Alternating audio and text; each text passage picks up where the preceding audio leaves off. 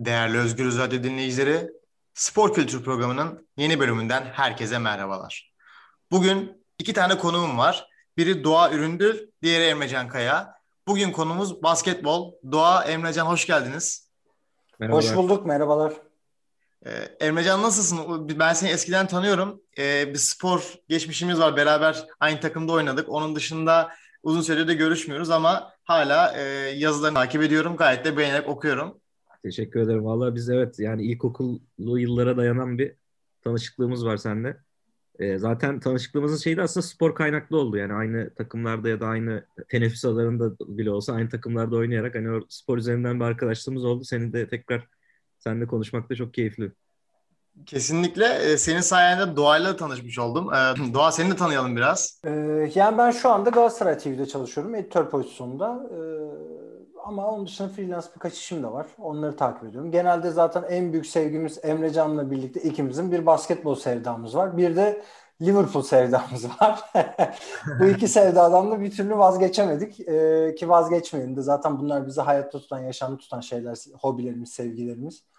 Ee, onun dışında yani ben 2012'den beri e, önce Eurosport'ta olmak üzere çeşitli kanallarda çalıştım. Hep basketbol üzerine çalışmıştım. Ve e, bazı yazılar yazdık. İşte bazı programlara çıktık ve e, bu, bugünlere kadar geldik yani bir şekilde. Ama her zaman işin temelinde benim yaptığım işin temelinde yazar metin yazarlığımın yazarlığımın temelinde basketbol ve basketbol olan sevgi vardı. Ve daha çok da hatta birazcık da mühendislik okuduğum için istatistikleri olan bir böyle e, sayıları olan sevgim de bunların tabii ki temelini oluşturdu. Ama ee, Emre Can'la birlikte de birkaç hatta bir programı da birlikte çıkmıştık. Gene e, Yaman Selin sayende gene bir e, radyo pro- programına birlikte çıkma fırsatı elde ettiğimiz için teşekkür de ederim şimdiden sana.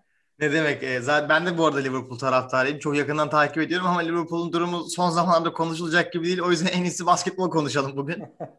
e, Liverpool iyi gittiği zaman iyi gün taraftar olarak Liverpool konuşalım. Böyle bir şey yapalım.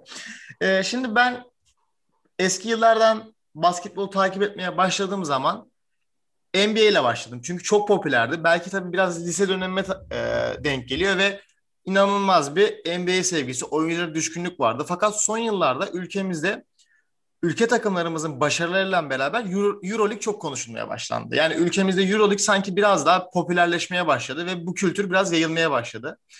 Daha doğrusu bizim çevremizde belki de bunun konuşulabilir arttı ama eminim ki kamuoyunda Euroleague'e bir düşkünlük. Çünkü bununla beraber yayın hakları da değişti. İnsanların izlenme oranları değiş, değişti. Siz bu konuda ne düşünüyorsunuz? Euroleague'in ülkemizde gelişimi hakkında e, siz içeriden biri olarak, basketbol ilgilenen biri olarak ne düşünüyorsunuz? Doğa senden başlayalım istersen. Yani şimdi şöyle bakmak lazım. Bir kere Euroleague e, 2002'de kurulan yani 2000'li yılların artık 2000'li yıllarla birlikte hatta 2001 ile birlikte ilk kupasını verdiği bir organizasyon. Ve burada e, Efes ilk kurulduğu yıldan beri mücadele eden bir takım ve Anadolu Efes'in bildiğin gibi A lisansı var. Şimdi Fenerbahçe'nin de e, Ülker'den gelen bir A lisansı olduğu için bu Euroleague'in zaten hissedarlığı anlamına geliyor e, baktığında. Şimdi biz iki tane Türk takımımızla, iki tane takımımızla birlikte Euroleague'in aslında hissedar takımlarından biriyiz.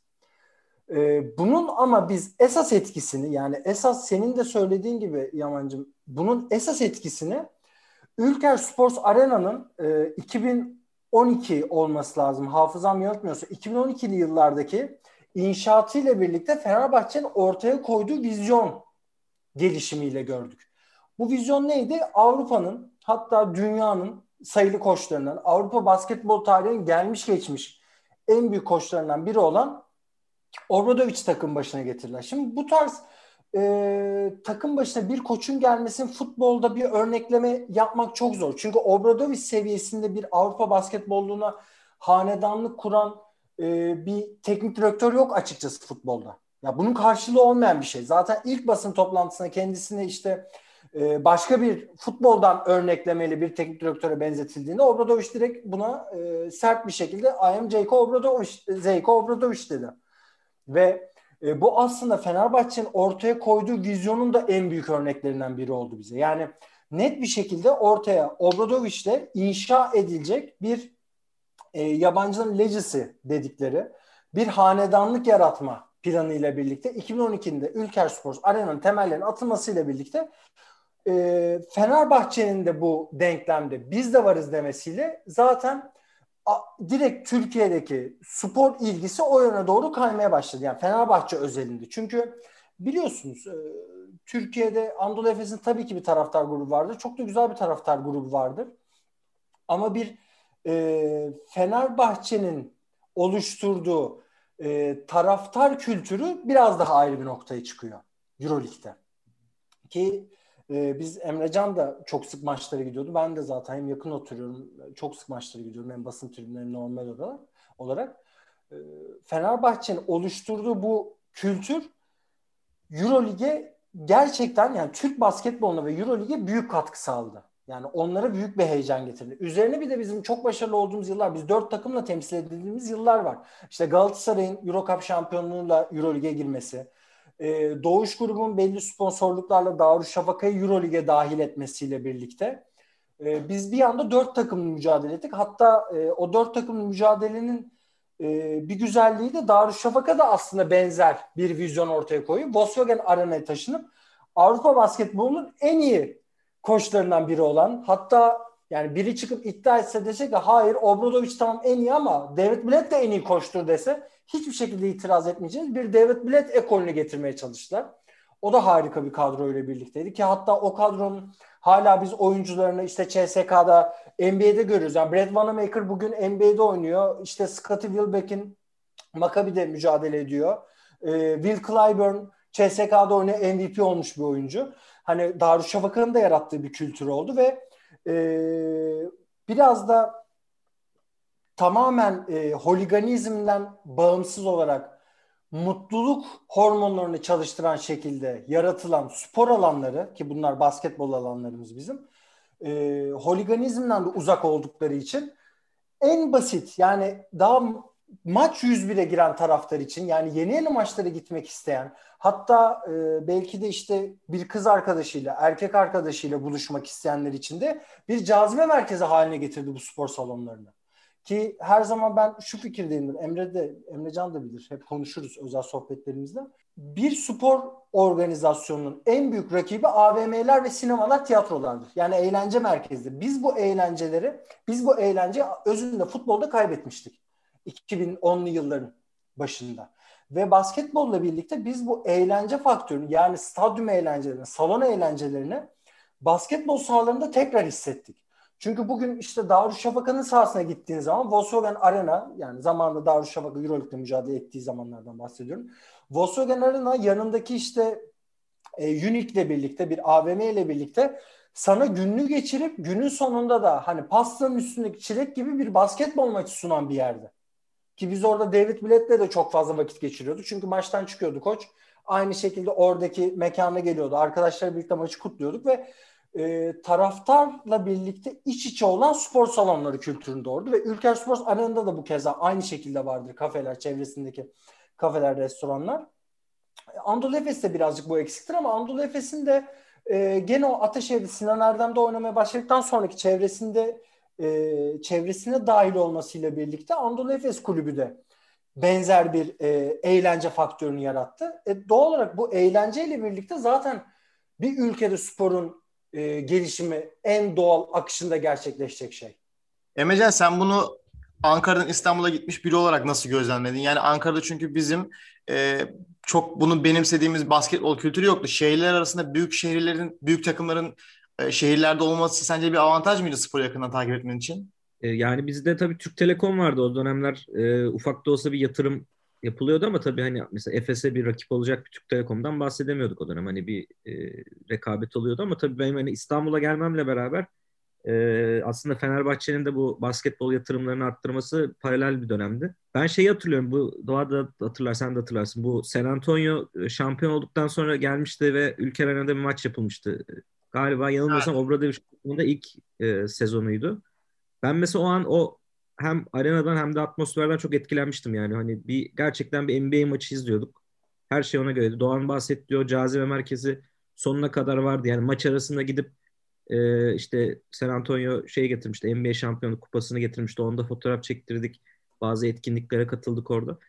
Ve gerçekten çok şey bir ortamdı. Güzel bir ortam. Ve o, o e, o alışkanlık zaten hep Euroleague boyunca da devam etti aslında. E, Obradoviç'le Fenerbahçe'de. Benim hani ekleyebileceğim burada e, aslında hani Obradovic'in gelmesinden ziyade Obradovic gelmeden önce de hani ona hazırlık olarak da artık bir yapı kurulmaya başlanmıştı Fenerbahçe'de. Yani çok başarılı olmasa da işte Spa'ya, Neven Spa'ya gelmişti. Ondan sonra yani O dönem için mesela aslında şey bir flash bir transferdi. Yani başarılı olamadı ama mesela İtalyan bir koç ilk kez İtalya dışına çıkıp Fenerbahçe'nin başına gelmişti.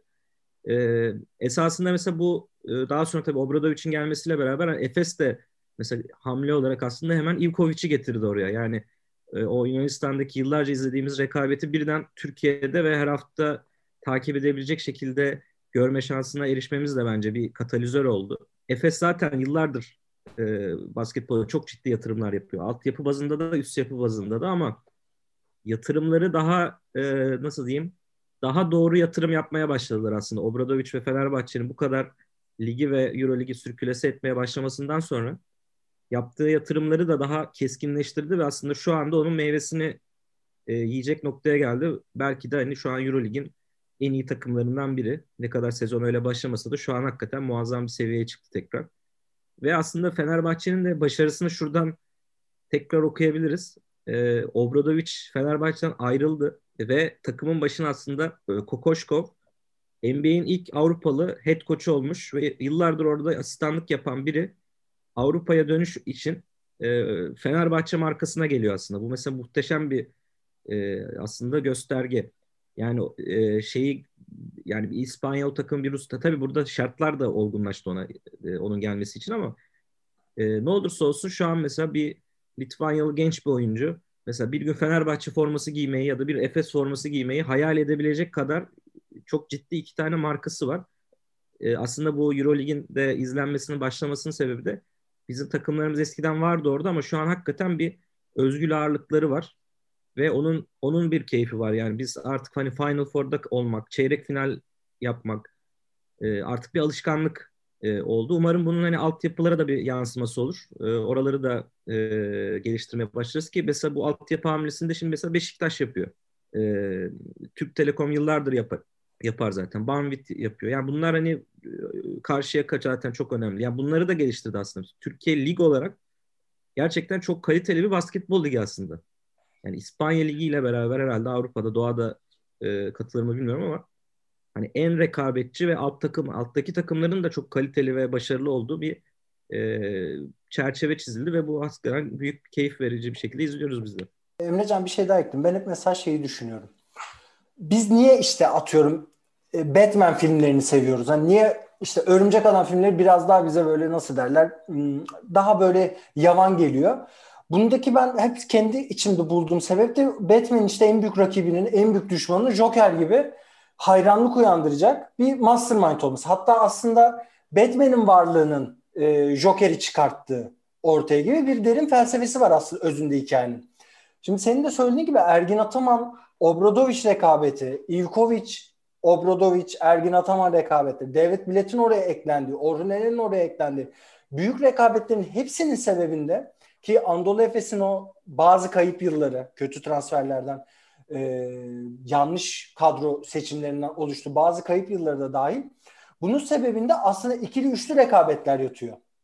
Senin rakibin ne kadar yerellikte güçlüyse, sen ne kadar kendini yerellikte test etme şansına sahip olursan, e, Euroleague arenasında, e, Avrupa arenasında, yurt dışı arenasında da o seviye kendini test ediyorsun aslında burada Obradovic'in gelmesinin o tarzda bir etkisi oldu. Yani Efes'i de yukarı çekti. Çünkü Efes bir şekilde şampiyonlar her her yıl oynuyordu. Yani Efes'in hakikaten net bir şampiyonluk adayı kadrosu her yıl oluyordu. Oluyorlardı şampiyon veya olamıyorlar. İşte Pınar Karşıyaka, Ufuk Sarıceli çıkıp e, Bobby Dixon önderliğinde oynadıkları işte motion offense'le e, hareketli hücumlarla yenebiliyordu. Ama Efes'in o seriden galip çıkmasına da kimse işte e, şaşırmayacaktı özünde baktığında. Ya da e, keza aynı şekilde işte Karşıyaka'nın Fenerbahçe serileri. Aynı, aynı. Yani Ufuk Sarıcan'ı da o koş rekabeti arasına dahil etmek gerekiyor. Ve e, bunun geri dönüşü olarak da biz rekabetçi harika bir lig dizayn ettik. Ama şimdi benim burada aslında size soracağım bir soru var. E, sen demin dedin ki Türkiye Ligi işte en iyi liglerden bir tanesi. Acaba en iyi liglerden halen bir tanesi miyiz? Yoksa giderek yerelde işte o Efes'in ve Fenerbahçe'nin açtığı büyük fark artık e, alttaki takımlara karşı ciddi bir dominasyon haline mi gelmeye başladı? Yani bu ikili giderek bir hükümdarlık mı kuruyor ve bu da ligin kalitesini düşürüyor mu? Şimdi soruma bir de ek yapayım. Bir küçük istatistikle biz normalde e, Avrupa Euroleague'de bir şekilde devam ederken işte FIBA Şampiyonlar Ligi, Euro Cup, e, FIBA Avrupa Kupası'nda da yolumuza devam eden takımlarımız vardı. Ki zaten bir ligin kalitesini şimdi en çok işte Anadolu Efes ve Fenerbahçe belirlediği gibi özünde e, Euro Cup şampiyonluğu da belirler. Yani sen liginde eğer 5. 6. olan takımdan bir Euroleague şampiyon, Euro Cup şampiyonu, Darüşşafaka gibi, Galatasaray gibi Euro Cup şampiyonu çıkardıysan o ligde ciddi anlamda bir rekabetin olduğundan bahsederiz. Ama e, mesela bu yıl Euro Cup'ta devam etmiyor hiçbir takımımız. E, FIBA Şampiyonlar Ligi'nde Karşıyaka ile Türk Telekom iyi bir başlangıç yaptı. İkinci gruplarda da devam ediyor onlar. Ama bunun lige yansıması var mı? Karşıyaka tarafında var diyebiliriz ama Efes namalip olarak mesela ligi domine eder vaziyette şu anda. Aslında ligin kalitesini de birazcık düşürmeye başladı. Özüne bakarsak. Yani e, bu takımların çünkü kurduğu yüksek seviyeye hiçbir kimse yetişemiyor. Ki Beşiktaş'ın da zaten böyle bir karar alması, gençlere yatırım yapmasının aslında temelinde yatan faktörlerden biri e, biz birkaç yıl şampiyonluğu düşünemeyiz. Yani özünde. Yani yaptığımız yatırımın karşılığını biz alamayacağız da. Ki bu zaten e, Eurolig'in de en büyük problemi baktığında. Yani Eurolig için bana, bana bir tane problem söylesen Eurolig'e katılan takımlar yerel ligden giderek kopmaya başlıyor. Çünkü işte kazandıkları gelir ki her ne kadar gelir az da olsa yerelliklere vurduğunda aslında iyi bir gelir. Sponsorluk anlaşmaları, reklam gelirleriyle. Ama biz bunun bir şekilde Eurolig'in e, yerel olan bağını koparmaması gerekiyor. E, ben tekrar sorum yenileyim. İki, yani hem Yaman hem Emrecan size de sormuş olayım. Eskisi kadar iyi bir lig mi basketbol Süper Ligi? İkiniz de gerçekten çok güzel noktaları değindiniz. Doğal sorun da harika bir soru. Ben kesinlikle katılıyorum. Çünkü bu büyük isimler büyük takımlara geliyor ve bu büyük isimler büyük takımlara gelince büyük başarılar da geliyor. Takımlar bunu yakalamakta zorlanıyor. Ben gerçekten bir noktada bunun seyir zevkini etkileyeceğini düşünüyorum. Ve biz bunu geliştirmek için ne yapabiliriz? Yani bizden kastım seyirci ne yapabilir? Çünkü seyirci e, tuttuğu bir takım olabilir, başarıyı oynamayabilir ama sürekli de eğer ki birinci ve ikinci belli olan birlikte de seyir zevki tabii ki de düşer. Yani bu konuda bilmiyorum. Emrecan sen benden farklı mı düşünüyorsun? Ama bence böyle bir sorun yaşayacağız. Yani tabii şu an ligin durumu e, şu noktaya geldi aslında. Doğan dediği e, son derece doğru. Yani iki tane çok yüksek bütçeli e, takım var ve bunlar e, muhtemelen hiçbir büyük bir sorun yaşanmadığı sürece de final oynayacaklar ve iki, şampiyon ikisinden birinden çıkacak neticede. E, ve şöyle bir motivasyon da yok aslında Türkiye Ligi'nde. Yani futboldaki gibi e, işte üçüncü olan ön elemeyle Euroleague'e gitmesi gibi bir durum da söz konusu değil. Dolayısıyla e, yani bu iki takım bütçelemeyi azaltsa e, Türkiye Ligi gerçekten basketbol anlamında çok zor zor bir duruma düşer. Yani çünkü diğer takımlar da yani bu hani bu iki takımın yanına bir üçüncü takım geliyor ara ara ama mesela Darüşşafaka vardı. İşte o bütçeyi artık e, sağlamadıkları için yok ya da Karşıyaka vardı. Onlar başka zaten hani yerel bir takım. Ee, hani onların orada mesela yani şöyle örnek verebilirim mesela. Yani Karşıyaka şampiyon oldu.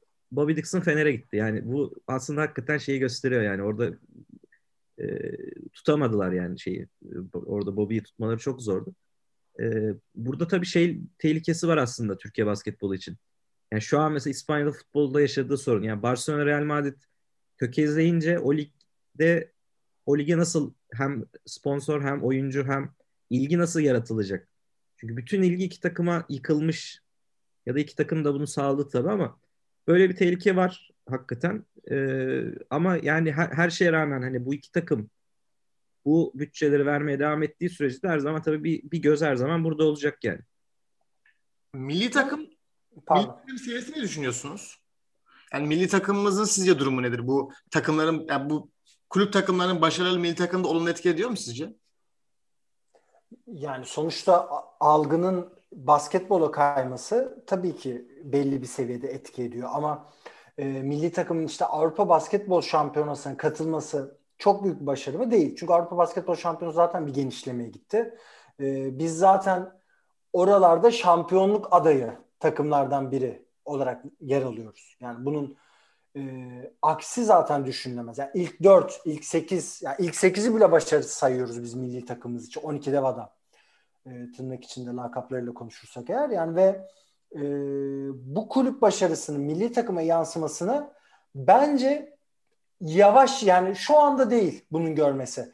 Altyapıdan geleceklerle görmeye başladı. Çünkü şu anda milli takımlarda zaten çok fazla Türk oyuncu da oynamıyor. Yani milli takımların çok pardon. E, kulüp takımlarında çok fazla e, Türk oyuncu da oynamıyor baktığımızda. İşte Fenerbahçe'de Melih var. E, Anadolu Efes'te Sertaç var. Doğuş var ama Doğuş'un dakika, dakikaları iyice azaldı. Artık Sertaç üzerinden oynuyorlar biraz da. Ama Melih var Fener'de, Fenerbahçe'de baktığımızda. Hani e, bu takımlar Euroleague rekabetine uygun olarak dizayn edildikleri için biraz daha yabancı oyunculara yöneliyorlar. Ama bu milli takıma olan ilginin artmasıyla birlikte tabii ki e, çok daha sağlam nesiller. İşte bir biz mesela şimdi Alperen Şengün'ü yakaladık. Alperen Şengün'ün daha da gelişeceği, e, onun belki daha da e, onun yanına daha da başka parçaları ekleyebileceğimiz oyuncular gelecektir bunda. Ki ben bunu hep şeye benzetiyorum. E, İspanya basketbol takımı işte şu anda Avrupa'nın en iyi basketbol takımlarından bir tanesidir. Ama bunun temelleri 92 e, Barcelona olimpiyatlarıdır. 92 Barcelona olimpiyatlarında Amerika milli takım o ilk Dream Team'i canlı izleyen çocuklar İspanya milli takımının artık yaşlanmalarına rağmen temelini oluşturmuştur. Onlar varıyorlar Gasol kardeşler. Hepsi o oraların oradan çıkmadır. Yani temelleri odur ve her röportajlarında da bunu söylerler.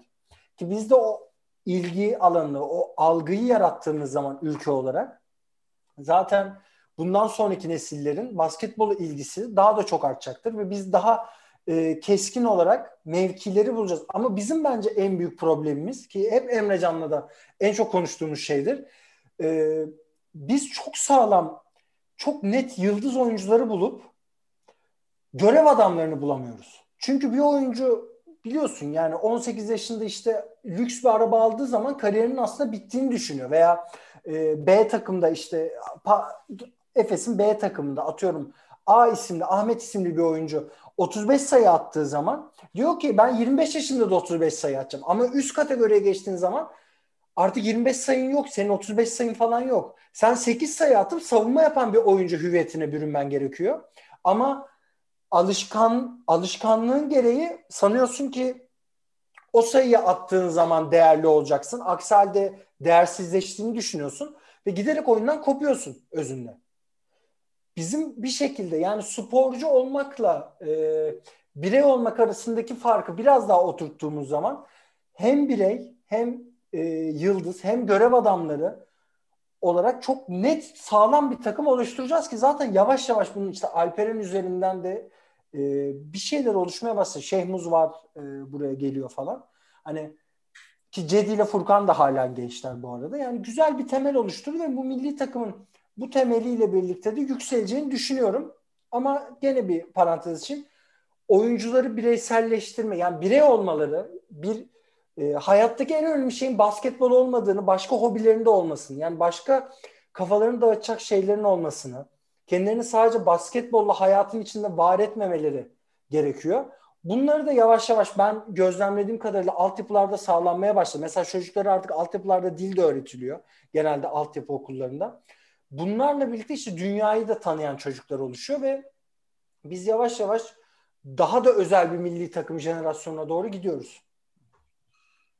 Ben biraz da size izleyici tarafından soru sormak istiyorum. Yani siz kendinizi işin içinden olarak görmeyip de e, izleyici olarak cevaplamanızı istiyorum.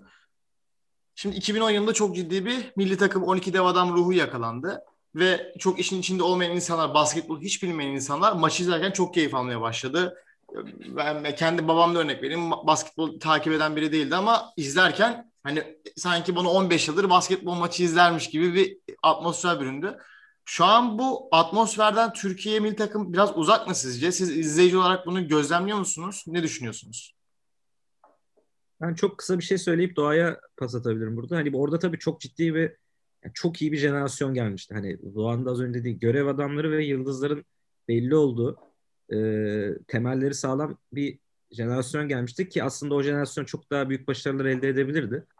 E, bu, bu tabii hani basketbol milli takımından e, eski hani eski heyecanı yaratmamasının mesela bir aşaması bu şu an hani FIBA ile yaşanan milli takımlar arasındaki problem olabilir. Yani şu an mesela sezon ortasında Avrupa Şampiyonası eleme maçları oynanıyor ve e, mesela NBA oyuncuları yok.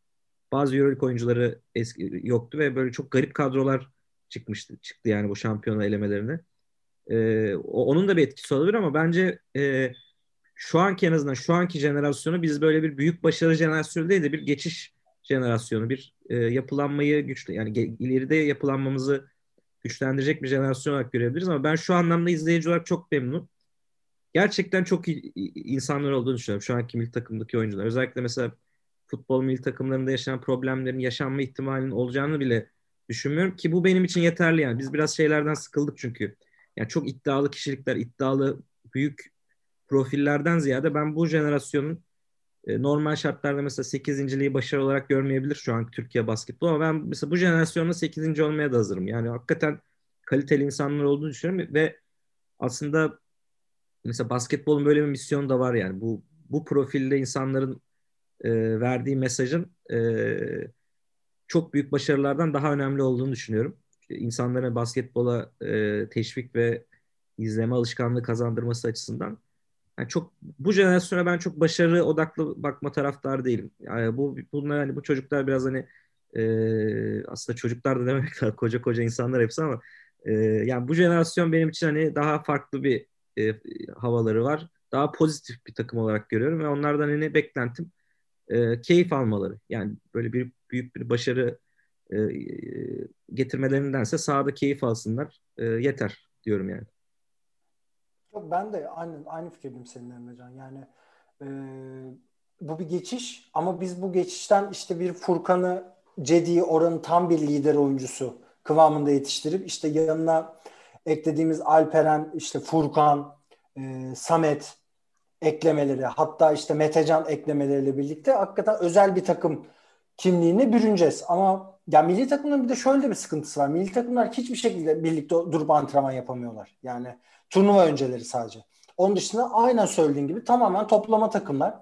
Ee, kendi takımında daha az süre bulmuş oyuncunun hatta milli takımda daha çok süre bulduğu durumlar da olabiliyor bu eleme gruplarında. Ya bu FIBA Euroleague çekişmesi zaten bütün basketbol aslında Avrupa'daki bütün basketbol zarar veriyor ama sanki oradan yavaş yavaş da olsa bir e, dostluk, bir böyle ortak kararların alındığı bir e, kuruluş çıkabilir. Ya inşallah da çıkar çünkü e, çalışan ya benim gibi çalışan biri için de çok zor. Yani bir yandan EuroLeague'i takip ediyorsun, bir yandan FIBA şampiyon işte FIBA'yı takip ediyorsun. Ee, oyuncu Aa, bu niye oynamıyor diyorsun. Esam listesine bakıyorsun adam milli takımda oynuyor falan. Ya böyle bir karışıklık da var özünde işin. Ve bu karışıklığı en kısa sürede de halletmeleri gerekiyor ki zaten yayının en başında Yaman'ın bize pas attığı konuya geliyoruz. NBA ile Eurolig'in bir rekabeti var. Ve bunlar ekonomik olarak da çok gerisinde olsa da Euroleague, Forbes'in 2025 değerlerine göre Euroleague 1 milyar e, doların döndüğü bir lig haline geleceği düşünülüyordu. Ama tabii ki Forbes bunu 2019'da yayınladı. Bu pandemi döneminde yani bu iki yıllık gelir kaybını katmamışlardır. 2026 değildir, 2027'dir artık o milyar dolarlık e, gelire ulaşmaları. Ama şu anda NBA bak ben 2026'yı söylüyorum. 2025-26 sezonlarını söylüyorum. NBA'in şu anda 10 milyar dolarlık bir e, dünya döndürdüğü düşünülüyor. Yani Euroleague bunun çok gerisinde.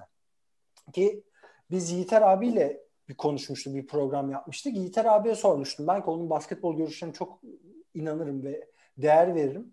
Ee, bu yerellikleri hani kapatıp acaba bir e, yerellikler kendi arasında oynasın. Biz buradan işte Fenerbahçe Efes'i gönderelim. E, İspanya'dan Real Madrid, Barcelona, Baskonya e, gelsin tarzı bir şey olur mu diye.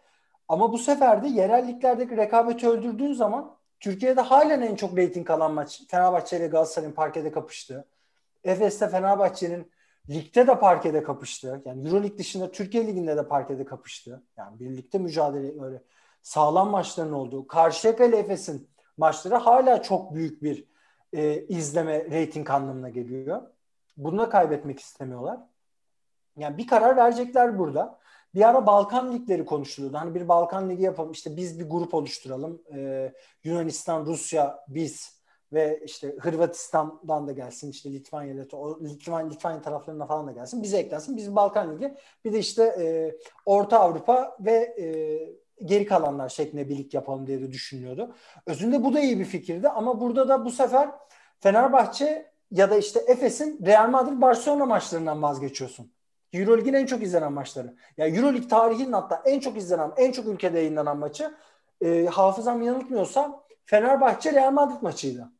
200 küsür ülke, daha ülke sayısı kadar ülkede yayınlandı o maç mesela. Euroleague'in en çok pazarlamak istediği maç. Ama bunları da sürekli olarak oynatamıyorsun. Şimdi bizim önümüzdeki en büyük engel gene maddiyatta bitiyor. Maddiyat, yerelliklerdeki rekabet azdı ve e, bunun Euroleague'e nasıl taşınacağı, nasıl yansıdı.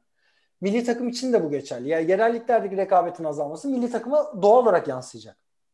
Ama e, daha düşük profilli oyuncuların gelişimiyle ama rekabet seviyesi artınca daha yüksek profilli oyuncuların gelişimi. Mesela e, Darüşşafaka'nın işte zamanında işte Doğuş Özdemiroğlu baktığında. Darüşşafaka'dan çıkma bir oyuncu. E, nerelere geleceği hakkında hiç kimsenin bir fikri yoktu ama e, oynaya oynaya o rekabetin içinde buluna, Euro Cup rekabetin içinde buluna buluna, belli bir rekabet seviyesi, üst rekabetin içinde buluna buluna şu anda milli takımın havuzunda bulunan önemli oyunculardan biri haline geldi. Yani bu rekabetin yerelliklerde bir şekilde artması da bizim için şart. Yani bütün ligler için şart. Ve bu rekabeti biz arttırdığımız ölçüde bunun milli takıma yansımasını da göreceğiz. Ama şu an için Emrecan sana yüzde yüz katılıyorum. Yani şu an bir geçiş dönemindeyiz. Ama bu geçişten ileri taşıyacağımız üç tane net oyuncuyla işte Furkan Cedi gibi ki Fur Cedi tam bir yıldız mı? Benim için hala soru işareti. Cedi yıldız değil de daha çok çok büyük bir görev adamı, çok sağlam bir asker oyuncu. Ama Furkan gibi bir süperstar potansiyeliyle gerçekten iyi bir iyi bir e, oluşum içinde, iyi bir e, milli takımda izleyeceğiz yıllar içinde. Yavaş yavaş programımızın sonuna gelirken e, size editör takımımızın hazırladığı soru cevap kısmı var. Bunu başta söylemedim size. Çok kısa 3-4 tane soru soracağım. Sizden hızlı hızlı cevaplar istiyorum. İkinizden de kesinlikle bir yarışma falan değil. Sadece fikirlerinizi almak için sorular olacak. Ee, başlıyorum. Milli takım ilk beşi deseniz kimi sayarsınız? Ee, ben sayayım mı ilk? Evet lütfen. Lütfen. Valla milli takım ilk beşi deyince aklıma ilk Mehmet, Hidayet, e, İbrahim Kutluay, Kerem Tunçeri ve e, Mirsa Türkçen geliyor özünde. Yani hala onlar geliyor. Hala öyle. Emrecan hala sen... onlar geliyor. Harun Erdanay, İbrahim Kutluay, Hidayet, Mirsan, Mirsat Mehmet benim en sevdiğim gelmiş geçmiş 5 oyuncu olabilir. Son 10 senede izlediğiniz en keyifli maç? Hmm, güzel soru. Ee, en keyifli maç biraz düşüneyim ya. O kadar çok maç izledik ya. Valla Emrecan senin aklına geldiyse ilk sen söyle. Ben de buradan... Ben çok fazla güzel maç izledim ama şu maç gerçekten ne bileyim işte ben de futbol izliyorum. Şu, şu maçı çok iyi hatırlıyorum dediğim mesela benim her zaman hatırladığım Manchester City'nin şampiyonluk maçıdır. Final hiçbir zaman unutmam. Öyle bir maç var mı basketbol aklınızda? Ben şey Fenerbahçe'nin CSK'ya kaybettiği finalde Hıryapa'nın elinden o son saniyede yediğimiz basket o maç müthişti yani son hem Fener'in geri dönüşü hem de tabii dramatik bir şekilde kaybettik ama e, hani o maçın heyecanı şeyi Bobby Dixon'ın hani Teodosic'e yüreğini göstermesi falan hala tüylerin diken diken olur onu görünce. O maçtır herhalde benim basketbol anlamında. Ee, ben de şeyi söyleyebilirim. 2017 Eurobasket finali Slovenya Sırbistan finali. Oradaki böyle Goran Dragic'in çıkıp 35 sayı atması, işte 7 rebound alması falan böyle çılgın oynamıştı. Yani bütün istatistik birimlerinde Slovenya'nın en değerli oyuncusuydu. Bir de e, ya ben de o maçı tribünden yani basın tribünden izleme fırsatım olmuştu. Luka Doncic'le de e, röportaj yapma şansım olmuş daha 18 yaşında. Tabii ki Luka Doncic o zaman da bir süperstardı ve e, böyle keyifli de bir konuşma fırsatım da olmuştu onunla. Yani Slovenya Sırbistan maçı ki e, benim hiçbir zaman unutmayacağım yani hayatımda en böyle sevdiğim oyunculardan birinde böyle birebir yakın temas kurabildiğim e, Goran Dragic gibi çılgın bir performansı izledim maç. NBA'de şu an oynayan veya oynamış olan en başarılı Türk basketbolcu. Yani başarı sizin için. Yani böyle direkt rakamlardan konuşmamıza gerek yok. Mehmet Okur bence benim için ya ben çocukken çok severdim onu. Utah Jazz maçlarını hemen hemen hiç kaçırmadan izlediğim biriydi. E, hem All-Star olması, e, bir şampiyon takımda oynaması tabii ama ben e, yani aslında Hidayet de tabii, tabii yani o onun e, görevi daha önemli bir görevde oynuyordu. Ama Mehmet Okur diyeceğim ben ya. Mehmet Okur. E, ben de Hidayet Türkoğlu diyeceğim. Çünkü Mehmet Okur sen dediğin için tabii ki sen dediğin için oradan bir ekstra şey yapayım. Sana böyle bir karşıt görüş olsun. Mehmet de keza dediğin gibi yani All-Star olması e, şampiyonluk yüzüğü sahiptir. Ne kadar çaylak dönemde Detroit'te almış olsa da o yüzüğü çok değerli bir yüzüğe de sahip. Şampiyonluk yüzüğü vardır. Ama Hidayet diyorum çünkü Hidayet'in oynadığı dönemde takımın süperstarıydı. Dwight Howard'la birlikte. Ve e, yani işte bir uzun dört şutörlü sistemin o mükemmel Orlando sisteminin işte finalde Lakers'a kaybeden o Orlando sisteminin e, en temel parçasıydı ve biz 3 numaradan oyun kurucu faktörünü e, hidayetle birlikte gördük NBA'de. Yani oyun kuruyordu ve bunu 3 numaradan yapıyordu ve bütün takımlarda bunu bir çözüm bulamıyorlardı. O açıdan Hatta ben de şey, şey diyebiliriz. İkisi de aslında dönemlerin öncüsü. Yani şut atan uzun döneminin başlangıcın aslında Mehmet Okur'la Dirk Nowitzki ile başlamıştı. 3 numaradan oyun kurmada LeBron James'le hidayet yapıyorlardı o dönemler ya onların yani kesin, kesinlikle diyebiliriz. Hatta ben hep iddialıyımdır. Hidayet'le Mehmet şu anda oynasalar 100 e, milyon kontratları. Yani evet, 4 evet. yıllık 100 milyon 20 yani yıllık 25 milyon dolar civarı kontratları imzalarlar. Çok rahat imzalarlar. Avrupa'da e, Türk takımları dışında başarılı gördüğünüz, en başarılı gördüğünüz takım? Yani şimdi burada bir Panathinaikos gerçeği var tabii e, Obradovic sayesinde. Ama bu yani Panathinaikos bütçesi ölçüsünde gayet başarılı, mükemmel bir takımken ben burada biraz daha e, kaçak güreşip e, Zalgiris Kaunas diyeceğim. Çünkü oluşturdukları basketbol basketbol atmosferi, elindeki bütçeyi kullanmasıyla birlikte, çıkarttığı koçlarla birlikte ki şu an zaten son ürünü Yasikevicius'u görüyoruz artık Barcelona'da. Oyun, ve her yere yolladığı oyuncularla birlikte yani ne Real Madrid'dir benim için lokomotif ne işte Barcelona'dır ne Panathinaikos'tur. Avrupa basketbolunu bir maç izleyecek olsam, seçecek olsam bir takımı Zalgiris'in basketbolunu izlemek isterim. Çünkü en böyle saf ve e, hala basketbol doğrularıyla oynayan takım benim için Zalgiris. Ondan cevap olarak Zalgiris kalmasın. Ben de doğaya yakın bir cevap vereceğim. E, ondan e, ilham alıp e, Kızıl Yıldız'ı ekleyebilirim bir de buraya. Yani Aynen. bir dönem Kızıl Yıldız'dan çıkmış oyuncular şu an e, hem yani yanlış e, Bogdanovic galiba değil mi oradan? Veseli oradan orada ya oynamış oyuncular. Biri Partizan'dan biri Kızıl Yıldız'dan olması lazım. Doğru doğru evet. Ee, ama yani Kızıl Yıldız'ın da öyle bir hem yetiştirici kulüp hem de ona rağmen e, müthiş bir taraftar desteğiyle yani orada maç oynamak hakikaten muazzam bir deneyim. Ee, izlemekte oynamakta. Son sorum. Anadolu Efes'i bu sene üç kelimeyle tanımlamak isteseniz hangi kelimeleri kullanırsınız? E, bence Better Call Mitsic. Tam böyle İngilizce Better Call Saul dizisine de buradan bir göndermemiz olsun. E, Better Call Mitsic. Bütün maçlar sıkıştığı zaman e, ona bir telefon açmaları, onu çağırmaları yetiyor. E, eskiden bir e, yıldız oyuncuydu. Artık bir problem çözücü hatta bir süperstar haline Better Call Mitsic diyelim. Biraz İngilizce oldu ama en iyisi Mitsic ara. Hani böyle Türkçe yaparsak da. Emrecan. Ee, İstersen pas geçebilirim. pas, pas geçeyim ya. Ben burada bulamadım üç kelime. üç kelime koskoca Efes üç kelimeyle tanımlamıyorum. çok, çok, çok Efes tombul bira falan. Politik, politik bir politik bir cevap Emrecan'dan. Doğa ve Emrecan çok teşekkür ederim. Gerçekten çok keyifli bir sohbet oldu hiç bilmediğimiz noktalara değindik. Yani içeriden bunları duymak gerçekten çok farklı. Çünkü yorum yapman dışında bilgiyle işin içine karışınca e, eminim dinleyicilerimiz de çok keyif alacaktır programdan. Tekrar tekrar çok teşekkür ediyorum. Ee, biz, biz teşekkür, teşekkür ederiz. Ee, değerli Özgür Radyo dinleyicileri, Spor Kültürü programının bir bölümünün daha sonuna geldik. Haftaya yeni bir konu, yeni bir konukla, belki de konuklarla tekrar sizlerle olacağız. Şimdilik hoşçakalın. Programımızı Mostef'ten Umi Seyz'le bitiriyoruz. Hoşçakalın.